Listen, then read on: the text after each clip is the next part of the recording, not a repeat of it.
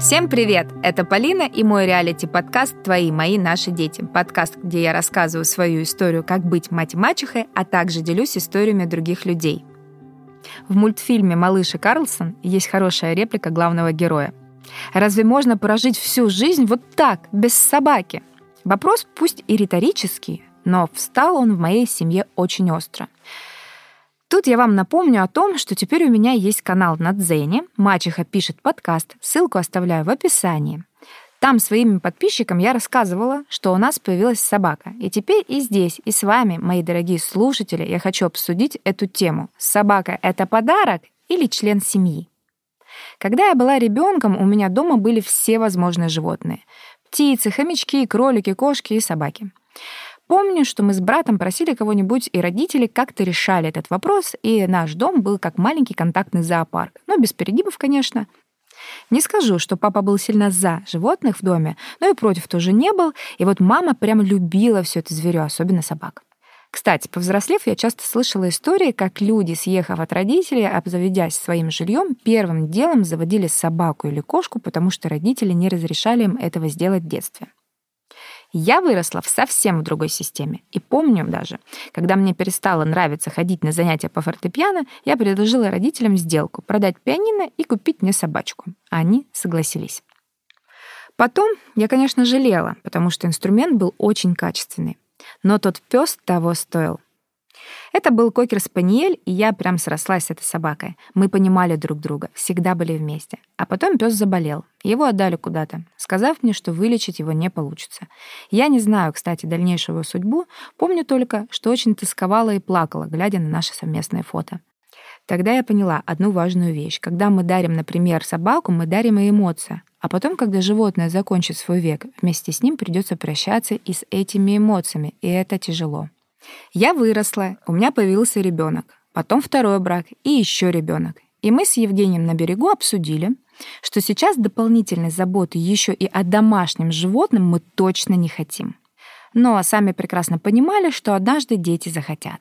Подписывайтесь на подкаст, чтобы не пропустить выход новых эпизодов. Это всего несколько кликов. Ставьте 5 звезд и оставляйте свои комментарии. Также напоминаю про свой канал на Дзене. Называется «Мачеха пишет подкаст». Там тоже можно подписаться и написать комментарий. Все так просто для вас, но при этом так важно для меня. Обнимаю. То есть мы осознавали неизбежность этого момента, но пытались его максимально отодвинуть. Мы очень любим животных, но любим их как бы издалека. Животное — это ответственность. О нем нужно постоянно заботиться, а мы уезжаем, улетаем, нас вечно нет дома, и все в этом духе. Но мне, кстати, кажется, что это просто популярная отмазка и даже миф. Типа, если мы заводим собачку, например, то все. Мы теперь привязаны, обязаны, и нашей прошлой беззаботной жизни конец. Также все думают и про детей. Их боятся рожать из-за того, что жизнь изменится, что все планы разрушатся, ну и так далее. Но я скажу одно, все зависит от отношения. Если думать, что тебе что-то мешает, оно и будет мешать. Настроишься, что это может тебе помогать, оно станет помогать. Меня сейчас опять закидают камнями за сравнение с собакой детей, но это правда так. Только дети вырастают, а животные так и остаются детьми. Вот мы это все с Евгением обсудили и стали ждать. Дети росли, и животные стали появляться. Но так, как мы и хотели, вдалеке. Эту функцию на себя взяли бабушка и дедушка. По моей инициативе у них появилась собака. Я только родила Алису, и этот пес предназначался как бы для Тимура — ну, то есть э, я проявляю заботу о маленькой, а Тимур ходит к бабушке и заботится о маленьком щенке. Это не означает, что я забила на сына и как будто откупилась с собакой. Нет. Тимур просто круто переключался. Ему было классно у бабушки с собакой, и он успевал соскучиться по сестре и не тянул одеяло на себя. Вроде всем хорошо, интерес к животным у детей удовлетворен, все счастливы. Но я понимала, что все таки животные и в нашем доме не за горами. И как-то для себя внутренне решила, что когда Тимуру исполнится 10, а Алисе 5, мы все дружно созреем и заведем собаку. То есть мне показалось, что 10 лет — это оптимальный возраст, когда у ребенка уже появляется маломальская ответственность. Это хороший возраст, чтобы обучать ребенка заботе, уходу за другим животным, существом, прививать привычки, объяснять. Кстати, кошка первое животное в нашем доме появилась именно с легкой руки моего сына Тимура. Он увидел у кого-то какого-то блогера лысую эту кошку и начал просить. А я тоже умная такая взяла и ляпнула это своим кумовьям. С их стороны последовала незамедлительная реакция, хотя мы, конечно, не просили, но они нам эту кошку и подарили. Я не буду лукавить, я была ей очень рада. Видимо, в глубине души я тоже хотела эту кошку, и сейчас я ее очень люблю и рада, что у меня есть моя Виви. А теперь переходим к главному вопросу, ради которого я и затеяла эпизод. Животное — это подарок для ребенка или член семьи? Вот к кошке мы относились как к подарку. Пусть она, конечно, не обижается, но нам ее и правда подарили. И Тимур первое время ходил и говорил всем, это моя кошка, это мне ее подарили. Но, как известно, кошка выбирает себе одного человека, и выбрала она меня. Но Тимур все равно относился к ней как к подарку, ну, по принципу. «А, мне подарили, что хочу, то и делаю. Это моя кошка. Я могу сделать с ней все, что мне захочется. И ребенок, правда, может до конца не понимать, что с живым существом так нельзя, что есть какие-то правила. Я помню, однажды ночью, когда Вивия еще была котенком, моя младшая дочь Алиса спрашивает, «Мам, скажи, а у кошки вырастут волосики?» Я напомню, что кошка у нас — это канадский сфинкс. Да-да, вот эта лысая дрянь, у которой волосы, как вы понимаете, никогда не вырастут. Просто Алиса подумала, что раз пока кошка маленькая, ну как лялечка, она лысенькая, а когда вырастет, станет похожа на нормального кота. Я ей сказала, что нет, это такая порода, и волосы никогда не вырастут на ее теле. На что Алиса выразила свое фи и сказала, давай ее тогда отдадим куда-нибудь и возьмем себе нормального кота, волосатого.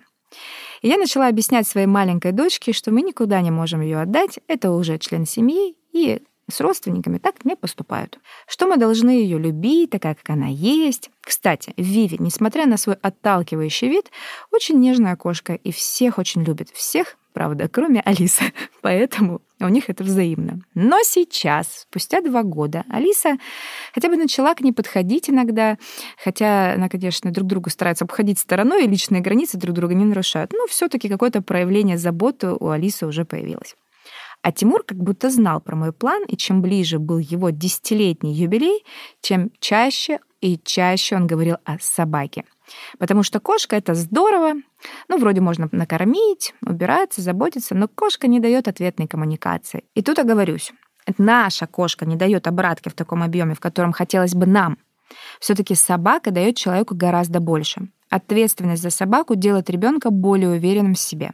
Собака снижает уровень тревоги и стресса, особенно у подростков. Если выбрать подвижную собаку, то это гарантирует ребенку дополнительную физическую активность и привычку соблюдать режим дня. В конце концов, собака просто делает тебя и твоего ребенка счастливыми. Вот у меня зреет план. У Тимура день рождения весной. И тут нас в январе зовут на детский день рождения, и я узнаю, что родители именинника собираются подарить ему собаку. Я думаю, ну все, приплыли. Сейчас у Тимура загорится еще сильнее, и начнется это бесконечно. Я тоже так хочу, а мне, а мне, а мне, а мне когда родители дарят ребенку собаку на какой-то праздник и делают это, на этом прям акцент, что это твоя собака, что мы ее тебе дарим, они навешивают на малыша вот эту самую ответственность, с которой он пока не может справиться. И вместе с этой ответственностью как будто приходит и вседозволенность, что теперь ты ее хозяин, делай, что захочешь. Но я вообще считаю это подход в корне неверным. Собака, или пусть даже черепаха, это не вещь и не игрушка, не аттракцион. Это прежде всего живое существо. И сам процесс дарения, который так популярен в интернете, мне совсем не близок. Например, когда щенка, еще совсем кроху, его же только-только отлучили от мамы, сажают в закрытую коробку с шариками, держат там, а потом отдают на растерзание толпе детей с визгами и писками. Мне в этот момент очень жаль собачку. Естественно, для детей это зрелищно. Это целая гора эмоций. И когда Тимур на дне рождения друга увидел все это, я помню, как он развернулся, вот его глаза, которые как бы вопрошают. А когда у меня будет так же? После этого праздника мы шли домой и разговаривали. Я говорила, Тимур, вот мы уже с тобой определились с породой, решили точно, что собака будет. Но я хочу, чтобы ты знал, собака — это не подарок. Он говорит, а что? И тут я отвечаю, ну, член семьи. Нет такого, что ты даришь это только одному человеку, как обычно бывает с подарком. Я ведь тебя родила тоже не только для себя. У тебя есть папа, бабушка, дедушка, ты член нашей семьи.